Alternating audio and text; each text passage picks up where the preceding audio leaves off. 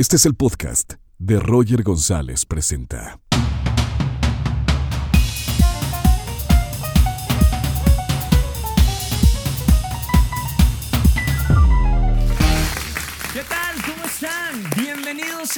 La teatrería, bienvenidos a todos ustedes, bienvenidos a la gente que nos está escuchando a través de Spotify en podcast y a la gente que ya está suscrita a nuestro canal de YouTube. Cada vez somos más y me encanta porque estamos compartiendo un pedacito de la historia de cada uno de los personajes de mis amigos que se sientan en este sillón. Y tengo el gusto de presentarles a una... No saben quién viene el día de hoy, ¿verdad? Me encanta, me encanta. O sea, vienen y a ver qué se encuentran. Así como en la vida. Hay que estar con los ojos bien abiertos y con las, los oídos también muy bien abiertos para, para lo que la vida nos presenta. Y a mí hace años me presentó a esta mujer que es maravillosa, la quiero muchísimo. Además de que obviamente es muy talentosa o es una gran actriz, pero tiene, eh, creo que, ideas muy claras de lo que se trata la vida y cómo es vivir. Un fuerte aplauso para Claudia Lizalde. ¡Hola! Hola, Mi amor. bienvenida, Clau. Gracias. Hola a todos. No sabían que venían aquí conmigo y eso me emociona mucho.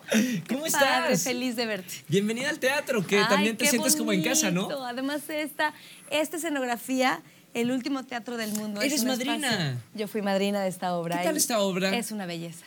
Yo ya la vi, para mí, y se los dije, que es la mejor obra que he visto en mi vida. Ay, y mira que he visto teatro en muchas partes, ¿eh? Qué bueno que dices eso porque luego uno dice, ay, ¿cómo voy a decir esto viendo tanto teatro, tan qué suerte, qué afortunados No somos? tengo duda. Pero esta obra es una es, es, es exquisita, perfecta, fantástica, es bella, es poderosa. Para eh, es una obra infantil, pero en realidad Ajá. el mensaje que tiene también para nosotros como adultos es increíble. Para cualquier ser humano. Para cualquier ser humano. Sí, Clau, yo me bienvenida. siento muy, muy la Catarina, ¿eh? ¿Sí? A- ahorita nos vas a contar, porque todos tenemos una historia. Sí. ¿Cuál es la tuya, Clau? Wow, es una historia de amor por convicción. Amor por convicción. Mi Eres muy apasionada de la vida, ¿eh? Sí, 100%. Por eso yo creo que nos identificamos muchísimo. Por eso nos amamos. ¿Y sabes qué? Salud. Salud por eso. No están para... Salud, salud. Así arrancamos bien la plática. No están para saber ni yo para contar, pero esta me la rellenaron porque en el camerino pues estaba yo platicando muy a gusto, probando el vino. Está rico. Me encanta que, que digas que eres apasionada de la vida Sí, porque soy. creo que es un condimento que le hace falta a muchísima gente. Por miedo. Creo que no nos apasionamos de la vida porque tenemos miedo a que las cosas nos salgan como queremos que salgan y entonces por eso no salen como queremos que salgan.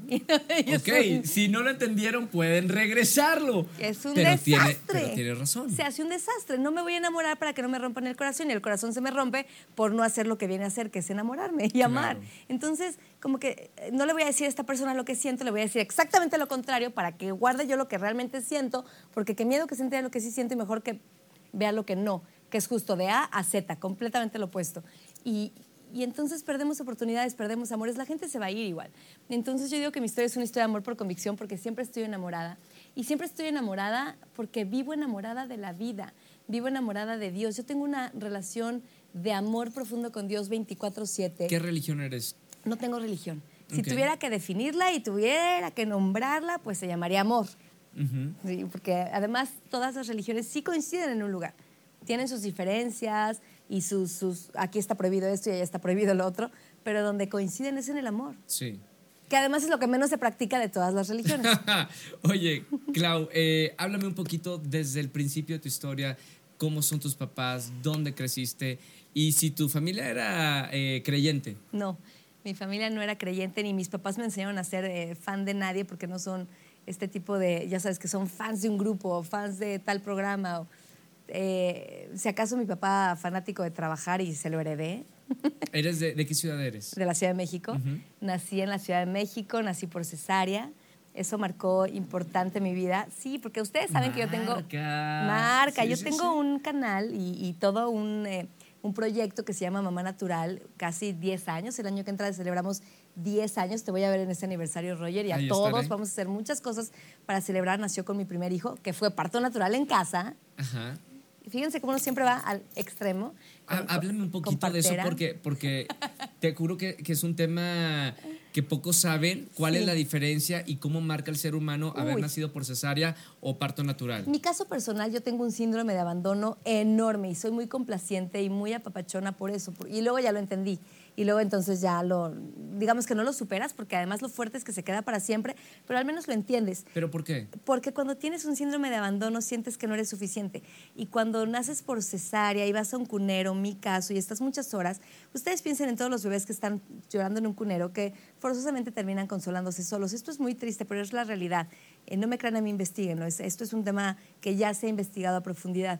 Y, hay un momento en el que te, cons- te consuelas solo y el bebé no está pensando realmente. El cerebro se forma entre los 0 y los 7 años. Sin embargo, hay un registro ahí que se llama impronta de nacimiento, donde sientes que no fuiste suficiente y te abandonaron. Entonces la mayoría de los que crecimos por, eh, que estuvimos en cunero... eh, Tienes un- sí o sí tienes un síndrome de abandono. Wow. Y ¡Wow! Eso, en momento. Porque yo lo tengo, entonces. Yo, yo soy por cesárea. Hola, bienvenido al club. ¿Cómo me marca Generalmente la gente de los 70s, 80s, 90s, mucho- casi todos los de los 90s, hola, tienen síndrome de abandono porque, porque lo correcto, lo sano, lo seguro era nacer por cesárea en un hospital, ir a un cunero. O sea, naces, te golpean, es un ambiente frío, te llevan a un cunero lejos de tu mamá, te miden, te pesan, ¿qué importa cuánto mides y cuánto pesas? Te miden, te pesan, este, y te llevan. Y para que tu mamá descanse. Claro. Qué mamada, ¿no? ya no va a volver a dormir en su vida. ¿Qué, más da esa noche que llegaste? Tienes razón. y entonces te llevan. Y este, en mi caso me infectaron. Este, yo tuve algodoncillo y entonces todavía además, eh, según ellos era chomecina. Yo quería nacer por parto natural y empecé mi trabajo. Y entonces el doctor me, me regresó este, del asunto de mi mamá al vientre este, y me sacaron por cesárea. Sí. Porque si no, mi mamá, como había tenido una primera cesárea con mi hermana mayor, le podía pasar lo peor del mundo. No es cierto. Hoy se sabe, pero yo soy del 78, antes no se sabía. Claro. No culpo a nadie, ni al doctor, ni a mi mamá, ni nada. Sin embargo, cuando van pasando los años y yo quiero te- este, en- investigar de- del tema de- del nacimiento de mi hijo ya embarazada, que para mí lo normal era una cesárea, y lo normal era un parto, y lo normal era dar fórmula, o sea, lo- lo- Lo yo no normal. tenía nada que ver con mamá natural hasta que eh, me embaracé de mi primer hijo, de Sí. Iam. Yo siempre le digo, eres mi socio total de este, de este proyecto, Iam, porque él encendió en mí cosas que yo no tenía ni idea. Entonces me pongo a investigar y cuando empiezo a investigar de partos, ahí viene el otro extremo. Digo, no, no, yo voy a tener un parto en casa. Y mi mamá, ¿what? Y todo el entorno, y además una persona pública. Una persona diría que es inseguro, es Por insalubre. supuesto, por Insalu- supuesto, ¿Es, es por verdad? todo. No, no, no, no, no es, no es verdad. Por supuesto que si estuvieras en un lugar con las circunstancias adecuadas para tener un parto natural y que se preste para el parto natural y que tú... te- te- porque, a ver, los mami- nosotros somos mamíferos. El mamífero cuando va a parir se va y se esconde Sí. y necesita oscuridad y silencio.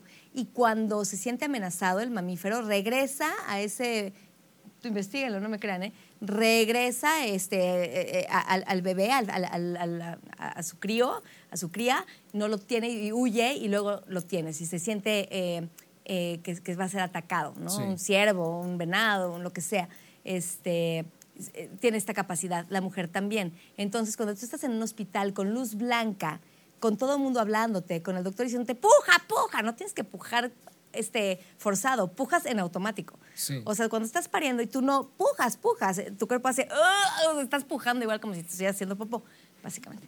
Imagínense hacer popó este, acostados. A ver, chavos, nadie. Claro. A ver, no, pues es lo mismo. O sea, tú, yo mis hijos los tuve como... Ah, hablas de la posición. Como oaxaqueña. Claro. Muy rico, muy bonito, sin dolor. Pues sería como más natural, porque si no pues ahí existiera. viene mamá natural. Entonces, bueno, anyway, le digo a mi mamá que va a tener parto natural en casa. Me dice que estoy loca. Yo volteo con mi mamá y le digo, ¿dónde naciste tú? Y mi mamá, en mi casa. Y yo, ¿y de los siete hermanos que son, cuántos nacieron en su casa? Seis. ¿Y de qué parto se quejaba mi abuela? Ah, del de tu tía Guille, la que nació en hospital. Sí. Y yo, ah, pues ok. Entonces ya nos empezamos a entender más. Me costó trabajo encontrar una partera, te estoy hablando de hace casi 10 años.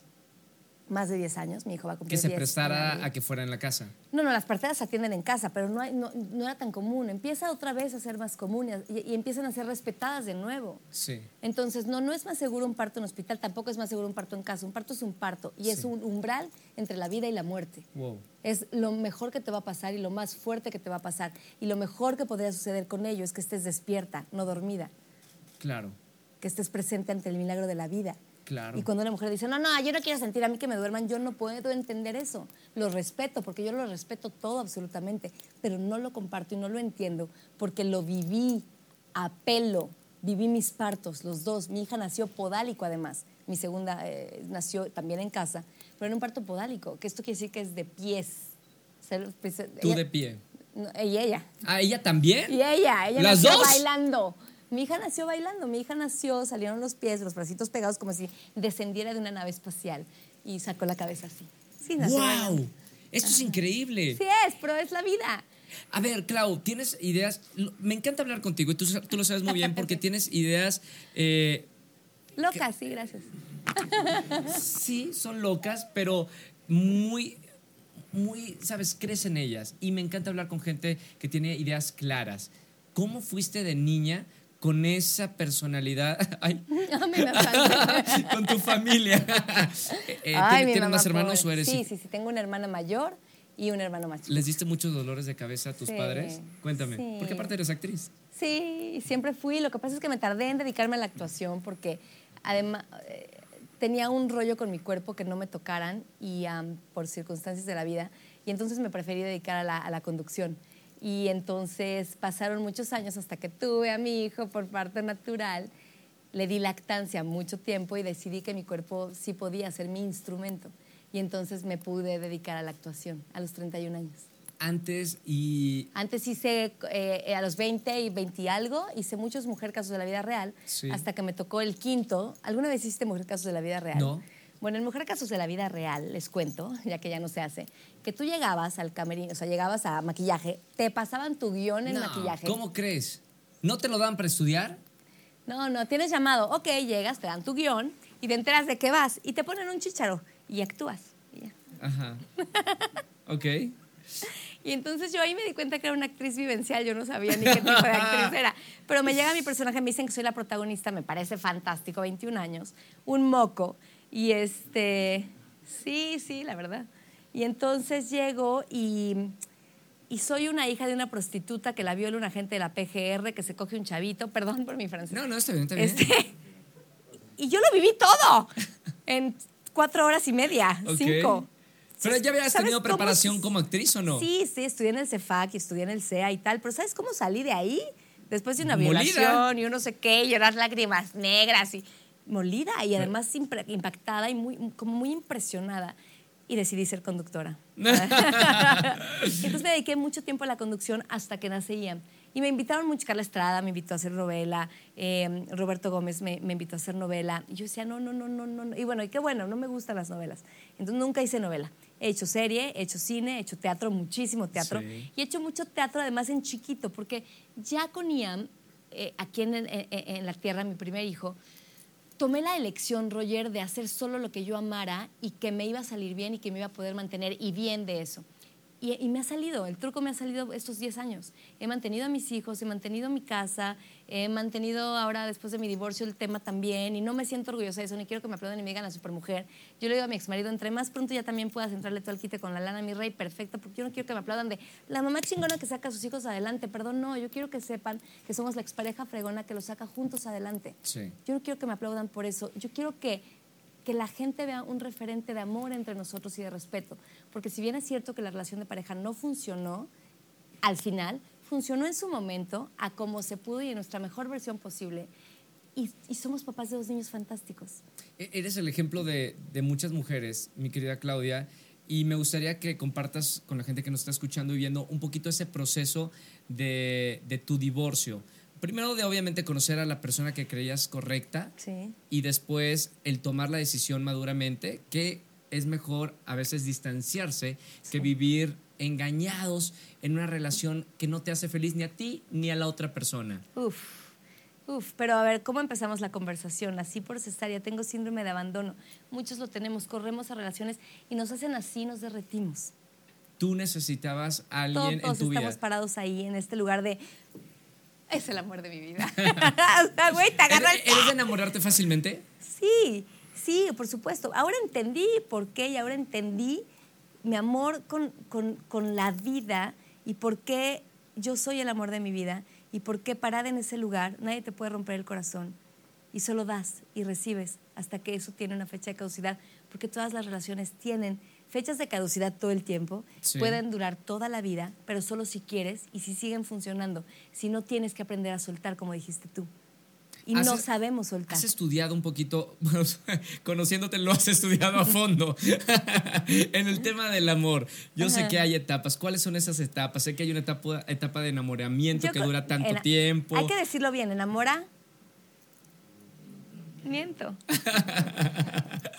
¿Cómo- ¿Cuál es tu perspectiva respecto a este tema, Clau? Que hay que entrar con los dos pies adentro de una relación y dejarte que las hormonas hagan su efecto, porque sí o sí te vas a marear. Y sí o sí vas a pensar que es la persona más fantástica del planeta. Sí ¿Cuánto o tiempo sí. dura eso? Pues algunos dicen que meses y otros que años, poquitos. pero, pero es un proceso de enamoramiento. Después de ese enamoramiento viene un bellísimo proceso que se llama amor, donde ya conoces a la otra persona, ya sabes que se echa pedos también, ya sabes, ya sabes quién es real, Ya no lo idealizas. ya lo idealizas y amas, porque sigues estando ahí por amor. Llegaste a esa etapa, Yo evidentemente. 100%, claro, me divorcié por amor. No, no, yo me divorcié por amor. ¿Cuánto duró Nueve tu años. relación? Nueve años. Tres de tres, fue perfecto. Tres años, tres, tres, tres ciclos de tres. Muy poderosos, muy fuertes. Amon es una persona como muchas, con muchos eh, temas de infancia, casi todos. Por favor, resuelvan su infancia. Wow, qué difícil es eso. Uf, ¿Cómo pero se es resuelve una infancia, tan Clau? necesario haciendo las paces con agradecimiento. Porque cuando tú agradeces que el que eres, la que eres, viene al respecto de esa infancia, lo que sea que sea, de hecho, tu infancia, tu vida, tus maestros, cuando tú agradeces las cosas, ya las estás perdonando ipso facto, o sea, es, un, es algo instantáneo. Sí. Sí, es, es, es- ahora sí es que mm, cero, pero bueno, como, como estas bebidas que preparas solo echando agua o, o- o, ¿sabes? Es instantáneo, o sea, pum, ¿cómo puede ser esta que, esto que estaba seco y le eché agua y volvió a hacer? Agradecer. Es el agradecimiento, porque con el agradecimiento viene un gran entendimiento de la lección. Y en la vida no se gana o se pierde, en la vida se gana o se aprende. Sí. Punto. Y aquí venimos a aprender y es un gran salón de clases. Y si nos permitimos eso en la vida, vamos a ser felices, no, no hay de otra. Y, y- y la verdad es que sí merecemos la felicidad. Yo hay gente que veo que ni se lo cuestiona. Tiene años sin preguntarse, ¿seré feliz? Porque no creen que lo merecen. Y no hay energía más elevada y más hermosa que la del gozo y la de la felicidad, porque ahí es donde está Dios. Claro. Punto. Hablabas al principio de, de esta plática de, de tu perspectiva de la religión, que si eres creyente, no platicamos de eso. ¿Cómo es tu Dios? ¿Qué- eh, ¿En qué crees, Claudia? Creo en esta energía creadora, que es inevitable no creer en ella. Habría que ser muy imbécil para decir, nada nos creo. como-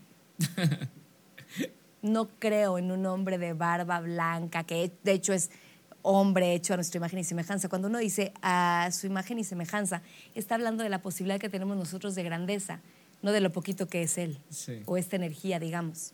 Y lo confundimos mucho.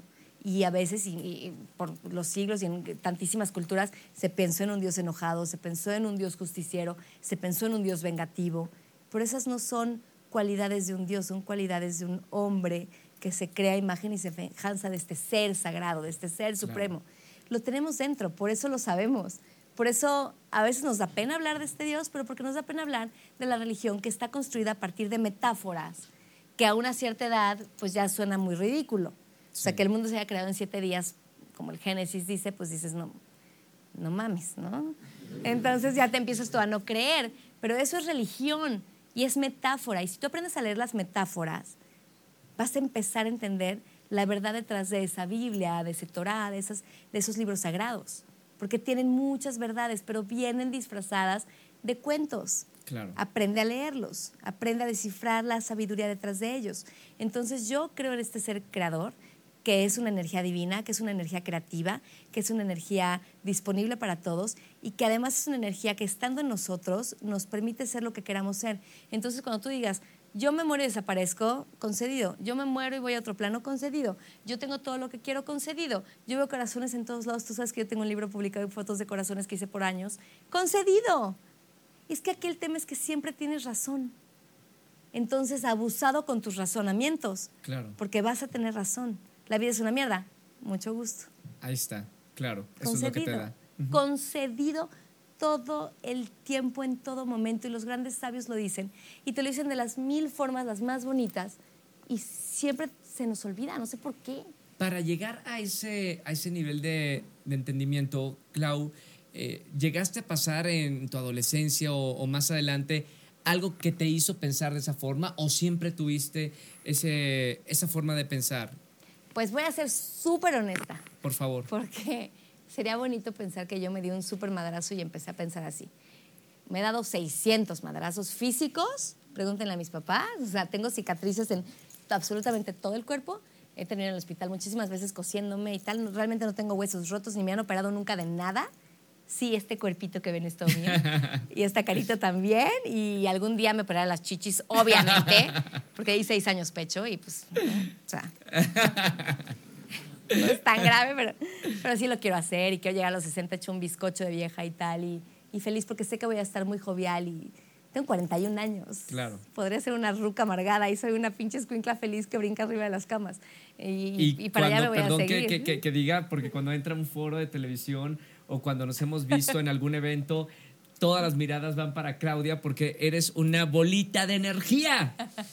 Me encanta, me encanta, porque también se trata de eso, la vida, de, de todo lo que sabes y lo que, o tus convicciones de la vida, lo compartes simplemente con estar. No necesitas hablar. Llegas a un lugar y contagias con todo eso que has aprendido.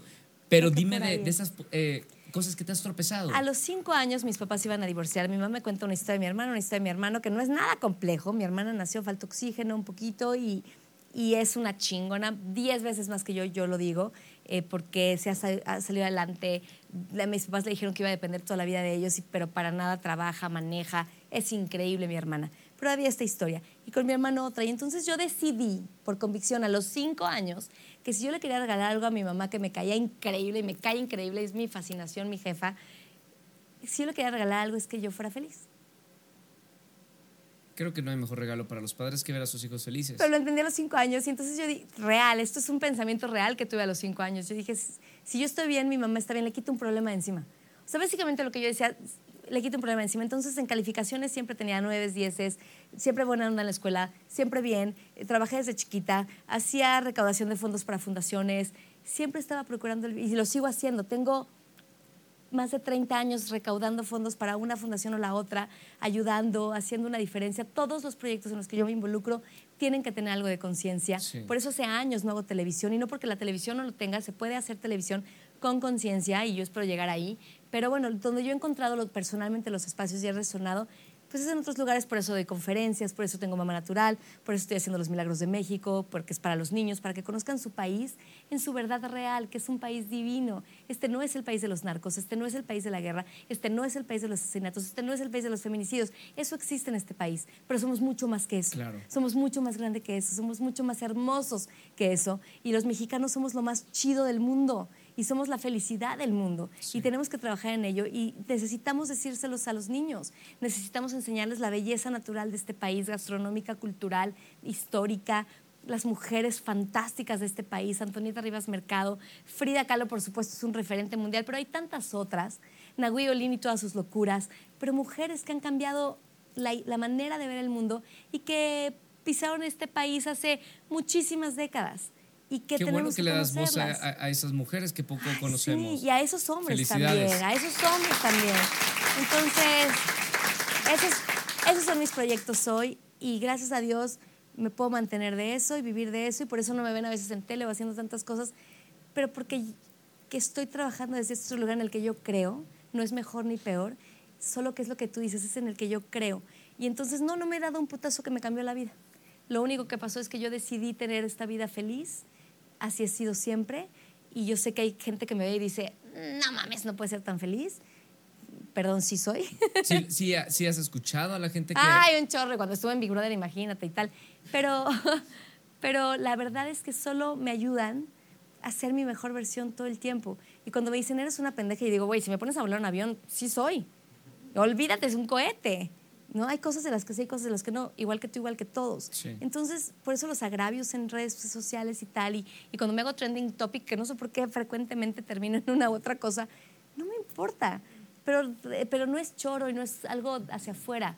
Lo uso, no sé, tenía un TED que tenía 5 mil visitas, que se llama... ¿De qué, co- de qué era la plática TED? es buenísima. Se llama ¿Y tú ya conoces al amor de tu vida? ¿Y tú ya conoces al amor de tu vida? ¿Ya conocen el amor de su vida? ¡Eres tú! ¡Eres tú! Tienen que conocerlo, párense enfrente del espejo, ámenlo, gócenlo, hagan el amor con ese ser hermoso y Hay que empezar por ahí, ¿no? Hombre, si no, ¿cómo vas a pedir lo que quieres si no sabes lo que te gusta? Entonces, sí, se aplaudan porque sí, sí, sí. ¡Hombres! Dejen de ver pornografía y empiecen, porque aquí hay muchos chavos, empiecen a, a- a leer el Kama Sutra. Aprendan a tocar el timbre. Sí saben de lo que les hablo, ¿verdad? Bueno.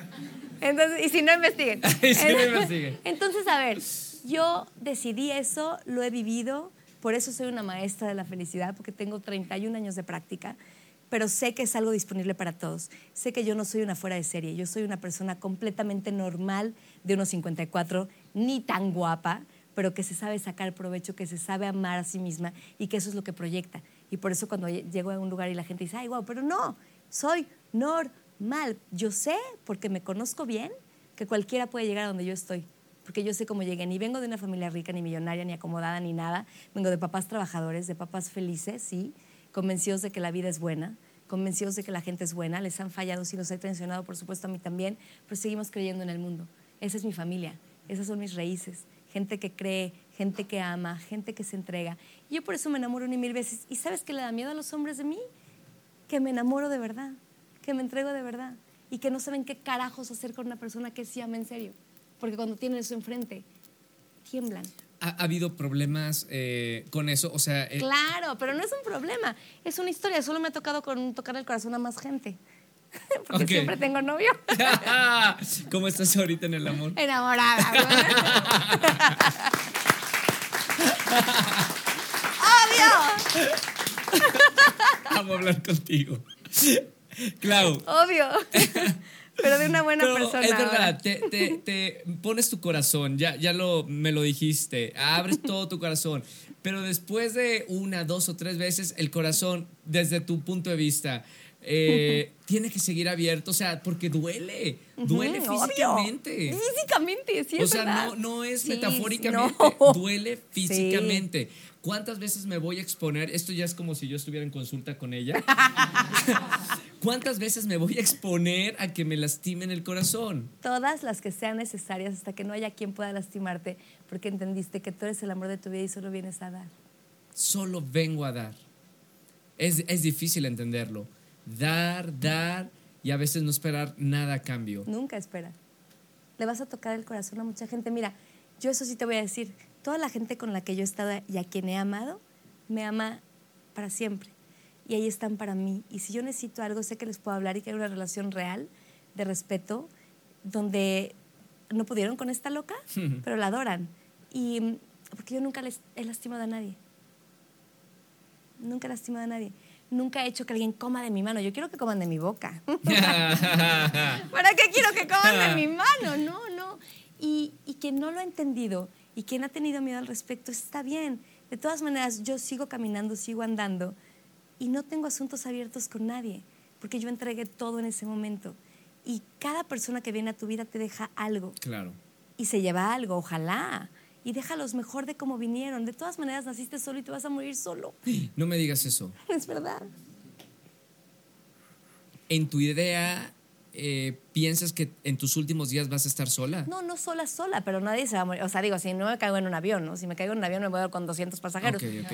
Pero si Pero no me muero en un accidente de avión, en general te vas a morir solo. Pero si piensas pasar tus últimos días No sola, con sola. alguien. Sí, obvio. Ay, yo.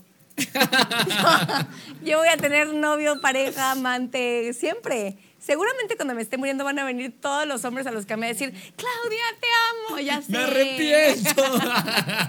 Lo sé, lo sé, lo sé, porque cuando uno es honesto, puedes mirar a los ojos al otro. Y siempre hay amor ahí. No porque una persona no esté contigo no quiere decir que no te ama. Eso es lo que pasa ahora con tu ex esposo. Se 100%. ven y sigue habiendo amor. Sí, Más claro. allá de, de tus maravillosos hijos. Sí, más allá de ella Miela, porque yo no estoy bien con Eamon por ella Miela, mis hijos. Yo estoy bien con él por mí, porque yo siempre quiero vivir en paz. Mira, en diciembre me pasó una historia muy fuerte con un amigo y lo publicaron entre notas y tal. y resulta que estaba casado y, y- y demás, y, y fue muy fuerte porque yo me dejé ir, como siempre y más, porque lo conocía y ya había un amor previo. Y resulta que no estaba en proceso de divorcio realmente, o en veto saber bien qué pasó, porque además yo salí corriendo y sí le escribí fuerte, porque ojo, no, o sea, vengo de blanco y parezco shalala, pero no. O sea, también me enojo, grito, conté, o sea, obvio, verdad soy mujer.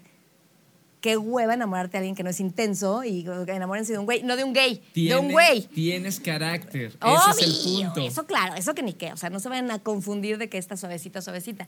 Sin embargo, sí le, le dije, y luego ahora que empecé a salir con esta otra persona, le escribí, le dije, ¿te la volaste? Lo voy a decir como se lo dije. Sí, sí, sí. sí. ¿Te la mamaste? Pero te perdono. Porque yo no quiero tener asuntos abiertos con nadie. No fue como parecía. No, sí fue. Pero no pasa nada. Qué bueno que salvaste un matrimonio porque es lo mejor que le puede pasar a la humanidad. Pero te la volaste. Y yo estoy saliendo con alguien y quiero estar en limpio, en clean. Y estoy Claro. muy contenta. Y con esta persona he sido súper honesta. Y, y lo que dure. Porque también yo qué voy a saber. Es para toda la vida. ¿Para qué quiero saber eso hoy? Qué aburrido. Es más, yo creo que se acabaría la magia si yo hoy supiera que esta es la persona. Yo me diría, ay, ya qué hueva. Ya, ¿no? ¿para qué hago lo que, ¿qué- claro, para Mejor- conquisto? Aquí y ahora, aquí y ahora, aquí y ahora, aquí y ahora, aquí y ahora, aquí y ahora. Y yo creo que como yo tengo este, esta intención todo el tiempo, no que siempre viva aquí y ahora, pero como tengo la intención de estarme jalando la aquí y a la hora siempre, soy muy feliz, profundamente entregada al milagro de la vida hoy.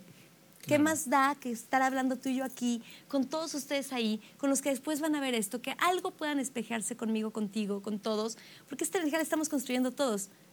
Todos, cada una de las personas que están aquí está construyendo esta conversación Sí. con su atención, con su energía, con el activo de su corazón. Es lo hermoso del teatro, que tú hagas este programa en el teatro le da esa fuerza y esa magia. Oye, Clau, eh, ¿cómo educas a tus hijos? Porque seguramente hay, hay muchas mamás que dicen, yo me identifico con las locuras de, de Claudia Lizaldi. Eh, ¿Cómo educas a tus hijos? ¿Cuál es tu forma de educar a, a esas dos personas que más amas? Eh, Con un amor muy apasionado. Tienen una mamá amorosísima, sí, sí, sí, sí, sí, cérrima y cabroncísima, que cuando tiene que ser maléfica es. ok. Y literalmente se los digo, ahí viene maléfica. O sea que ya. ¡Córranle! Pero ya, o sea, estás a tres, dos, uno despertar al dragón. Y saben que el dragón despierta. O sea, yo no soy la mamá que no grita. No, hombre. Yo soy una leona. Y cuando los tengo que jalar del cuello, los jalo del cuello. No, no les pego, pero los, los- los- sí tienen esta mamá que el límite está aquí, y el límite está aquí, y el límite está aquí, y el límite está aquí. Porque para eso venimos los papás. Estos seres ahora que le tienen miedo a sus papás y a sus hijos están perdidos. Claro. Hay jerarquías en la vida. Y si uno conoce jerarquías en su infancia, va a ser muy feliz en la vida. No porque alguien está arriba o alguien abajo, eso no es una jerarquía, sino dónde está el límite, hasta dónde puedo llegar contigo y contigo y contigo, por qué te respeto, porque, es, porque me enseñaron en mi casa. Es una cosa que es más allá de lo que yo le pueda decir a mis hijos. Ian, cuando ve a una mujer encendida, apasionada, loca, guapa, ¿Cuántos años chingona, ahorita nueve va a cumplir diez. Pero cuando vea eso, se va a enamorar de esa persona porque eso es lo que tuvo en su casa. Claro. Lo que le pasa a los hombres de ahora es que las mamás aguantaron y no entienden por qué nosotros no estamos aguantando, si es lo normal de la mujer. Entonces nos echan la culpa de que nos ponen el cuerno y nos los mandamos a la chingada. Y es como, ¿por qué no aguantaste y protegiste a tu familia? Porque tú eres un cabrón. El amor no se trata de aguantarlo todo. El amor se trata de que tú no me hagas mamadas porque me amas. Claro. ¿No? Sí. Y si no estoy aquí yo que sí me amo para defenderme y mandarte la chingada. Ya tienes una, una idea de que, sonrisa. que- que- ya tienes una idea de qué van a qué quieren ser. Sí, Se quieren dedicar que- al medio, cantan, bailan, actúan. Los dos son muy histriónicos, este, son súper chistosos, son muy comediantes, pero yo veía más en la tendencia de construir, en todos sentidos, con la palabra y con las manos y con la vida. Es muy constructor, es un ser muy hermoso, es un privilegio ser su mamá. Es la verdad, lo gozo y lo disfruto a los dos, pero Iam es, es un Buda en potencia. Todos lo somos, pero él lo trae muy despierto. Es un ser que tú ves y te derrite, tú lo conoces. Es Sí. como tú, Sí. Roger, tienen esta belleza y esta sensibilidad por la vida y este amor y esta paz, ya per se, ya lo traen. Y seguro que tu mamá se siente como yo con Ian, privilegiada de ser tu mamá, porque es un gozo criarlos. Y mi hija es una María Félix de 50 centímetros. Porque Es una ¿a qué cabrona. Hecha y derecha y sabe y manda y trae y no sé qué. Y a ella la tengo que, que medir en eso. Eh, no de más porque es mujer y es mexicana y me encanta que tenga esa energía. Y yo sé que va a cambiar eh, al mundo en una fiesta. Esa niña es, es, es, es- es baile, es fuego, es música, es pintura. Ella tiene una, necesita una pluma y un papel y pinta y pinta y pinta, tiene cuatro años y lee y ya escribe. Es un tema, ¿eh? O sea, la verdad. Y, y dibuja y dibuja y dibuja y dibuja unos seres súper extraños, con unas caras súper extrañas y, es, es- y le gusta contar historias de terror. Y luego lleva- van amigos míos a cenar a la casa y los mete en su closet y los encierra y les cuenta historias de terror. y los aterroriza. Y entonces pues, esta niña me va a matar. y ella lo goza. Es una delicia y es guapérrima, sexy, es un ser que, ay cabrón. O sea, yo la verdad es que mis respetos. Lo- los dos, pero, pero son el sol y la luna. Tengo el sol y la luna en ellos, mis mejores amigos. eh, no son mi felicidad, mi felicidad soy yo, no tienen esa responsabilidad, ellos pueden ser y hacer lo que quieran en la vida, eh, que yo voy a estar bien. Y, y los amo profundamente. Qué bonito escucharte como mamá describir a tus hijos tan perfectamente y con tanto, tanta pasión, porque son, eso quiere decir, a mí me da a entender que has estado horas, horas, días, días, semanas, años con ellos, observándolos, cosa que ahora los papás no hacen. Y yo tuiteé hace poquito un, un problema que hubo de un crimen de, de unos chicos y yo me puse muy triste porque dije, papás, estén con sus hijos. Se pueden evitar muchas cosas Sí. terribles cuando los papás le dan seguimiento a sus hijos. 100%. Y es la única responsabilidad que tenemos. No estamos ahí para decirles qué tienen que, qué- quién tienen que ser. Eh, no estamos ahí más que para observar y guiar en su mejor versión, obviamente. Pero antes, en, en- en- en época pasada, nuestros papás tenían más tiempo de estar con nosotros. Ahora no tanto. Y, y se descuida y le ponen el iPad o el celular. Le dicen la nani al iPad. Ajá, algo. No, no. Tú No como mamá, yo, yo no puedo hablar del tema porque no soy padre. Tú como mamá, ¿cómo, cómo ves eso? Me parece terrible porque te pierdes de los pocos años que van a estar para ti. Ellos te van a mandar al carajo, ojalá. Lo más pronto posible. Quiere decir que lo hiciste bien. O sea, yo le digo a Iam, si a los 21 años sigues viviendo en mi casa, me pagas renta, brother. claro. ¡Obvio! Claro. No tengan 25 y vivan con sus papás, no sean huevones. Sí. No, no, no, no estamos criando unos seres. De verdad no está fácil la vida, yo lo sé. Económicamente hablando, hay todo un tema que está pasando en el mundo. Pero, pero dense cuenta que no necesitan la gran casa para ser felices. Necesitan un gran corazón para ser felices. Y eso cabe en cualquier lado. Claro. Y además rápido, si limpian la casa que no es tan grande, mejor. Este, sean más inteligentes en la vida. Viajen un chorro. Gasten no en ropa, sino en experiencias. Eh, y creo que para allá van las nuevas generaciones. Y qué bueno, qué bueno. Vivan la vida, vívanla. Eh, hagan las paces con sus papás porque hicieron lo mejor que pudieron. No le echen la culpa a sus papás de sus pendejadas, por favor. Porque claro que sus papás se equivocaron. Yo me equivoco como mamá. Todos nos equivocamos, pero hacemos lo mejor que podemos. Y si van a estar toda su vida repitiéndose el, discurso de porque mi papá, porque mi mamá, qué hueva me dan. Cambien, a los 17 años es ok, mi papá falló aquí, mi mamá falló acá, mi mamá acertó aquí, mi papá acertó allá, gracias. Se acabó la historia. Mételo en una carta, quémala, dáselas, abrázalos y sigue tu historia, porque es tu historia y es una experiencia única y se acaba. Entonces yo creo que como papás tenemos muy pocos años con nuestros hijos como para regalárselos a un pinche iPad. Claro. No manches, juega con ellos. Es tan divertido jugar con tus hijos. Y decías que ya no tiene tiempo la gente. Acabo de leer Momo de Michael Ende, me pareció fantástico. Cómo es toda una historia mental. El no tener dinero no es ser pobre, es, es- es ser pobre es una carencia mental. Sí. Porque a veces tenemos lana y a veces no. Pero siempre puedes vivir como millonario. Es una cuestión de negociación con la vida. Es una cuestión de cómo te reinterpretas todo el tiempo. No tiene que ver con el dinero que tienes en el banco, no tiene que ver con la ropa que tienes en el closet. Steve Jobs se vestía con los mismos jeans y t-shirt toda su vida. De hecho, las personas más ricas del mundo viven con muy poco. Por ejemplo, eh, el, el dueño CEO de, de Twitter, cuando lo conocí aquí en México, andaba con unas chanclas. Claro. Es multimillonario, multimillonario. Anda con unas chanclas, un pantalón desgastado negro y una playera negra. Bye. Eso es lo que traía una de las personas más ricas del mundo. Claro, porque ¿Entendió de qué se trata esto? Entendió. Hay que entenderle a la vida rápido. Rapidito entiéndele a la vida y no tienes que vivir la vida que vive el otro porque tienes que entender qué te gusta a ti.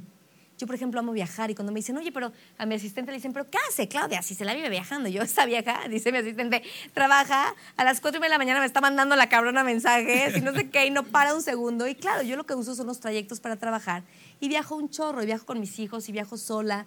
Y, y- y- y si esta pareja se da, pues viajaré en pareja y si no, el que sigue. Y, ¿Sabes? Porque así es la vida. La vida no es de los demás, es tuya. Es tu propia historia. Y viajar solo es una experiencia fantástica. Viajar acompañado es fantástico. Y hacer el amor con alguien es fantástico. Y hacerte el amor a ti mismo con un buen libro es fantástico. Lo mismo aprender a masturbarte. Algunos religiosos dicen que no lo hagas. Yo pues no tengo religión. Entonces, No hay este, problema con eso. aprende que la vida es sagrada en todas sus formas cuando no estás lastimando a nadie, cuando no estás asesinando los sueños de nadie, ni con palabras ni con las manos.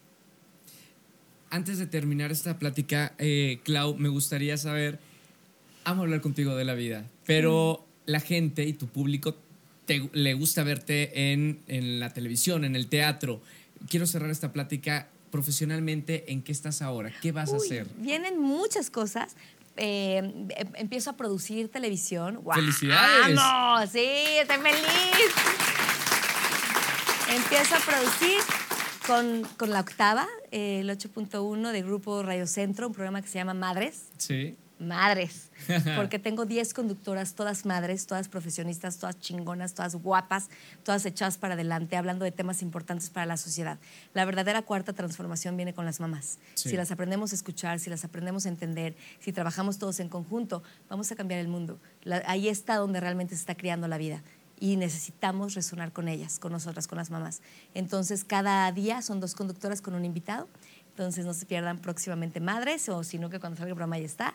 Empiezo también un, un podcast porque estoy dando conferencias, Tú Mejor Tú. Claro. Y mm, es un tema que me interesa mucho, entonces, bueno, viene un podcast con ese tema y tal, donde les voy a estar platicando todas estas locuras que pienso, sobre texto con invitados o solita y tal, pero mucho de, de ser tu mejor versión, de que ya dejes de echarle la culpa a los demás, de que porque si el gobierno, porque si... Mira, en México he vivido en crisis siempre y el dólar ha fluctuado siempre. Y la vida cambia todo el tiempo y los gobiernos son unos idiotas siempre y el pendejo del presidente va a ser con nombre distinto de partido diferente, la misma historia para unos y para otros. Eh, O sea, eso no va a cambiar. Porque así es y la religión y, el sistema educativo te va a fallar. Eso es lo común y eso es lo que está allá afuera. Lo importante es que está dentro de ti y que en donde sí tienes margen de acción y es, es grande. El margen de acción que tenemos en la vida es grande, no, no, no lo podemos limitar con, con pensamientos justo eso, limitantes. Limitantes, Sí, no, no, claro. no, no, no, no se vale. No te lo permitas, no te regales esa, es- es- eso, regálate una vida dispuesta a ser vivida. Entonces de eso va el podcast y eso va el, el- el programa que estaré haciendo y tal. Y luego, eso yo ya como, como presentadora y tal, viene teatro, viene una obra con Plutarco así, Lalo Victoria, te conté. Felicidades. Me encantó, porque son tres políticos en ascenso. ¡Wow! ¡Wow! Y una es mujer. Yo, no, no, no, no. Ese texto ¿Corta está... temporada o...? Eh, Pues vamos a ver cómo viene. Este, empezamos lectura, justo con, empiezo hoy otra, también con Juan Pablo Quijano, dirigiendo Sebastián Sánchez Amunategui, que amo. Lo que yo entendí después cuando ya cedí a ser actriz es que el cuerpo es un instrumento. Sí. Y los directores son los que aprenden a afinar ese instrumento y lo colocan para que pueda sonar chingón. Sí. Y me encanta cómo lo hace Sebastián. Entonces estoy muy contenta. Es una pareja que se está despidiendo. Y es entender por qué esa pareja se está despidiendo. Wow. Ojo, es muy dolorosa, pero muy bonita. Eso lo vas a hacer en teatro también. dos, empiezo dos proyectos de teatro, empiezo como productora, eh, sigo con Mamá Natural, tengo este proyecto Milagros de México para niños que muy pronto van a saber mucho este proyecto viene grande. Y hay otra cosa que no les voy a contar exactamente, pero que es un tema digital, es un tema eh, para poder elevar la, la- la expectativa que tenemos de cómo podemos crear la vida. Sí. Y es un juego y yo creo que les va a gustar. Genial. Gracias, Clau. Amo hablar contigo. Te amo. Te adoro, te Yo adoro. también. Salud. Gracias por esta Salud. plática. Mm. Y cuando yo digo te amo, y digo amo este libro, y amo la vida, y amo al perro, y amo al... Lo amo. Realmente me gustaría que todos los que están aquí y escuchando y viéndonos, eh, evidentemente la gente que está en vivo con el teatro, se lleven el 5% de lo que ama esta mujer en general, la vida. Por favor, esa es su gran tarea. Gracias, Claudia Lizaldi. Gracias, Te adoro. Thank you.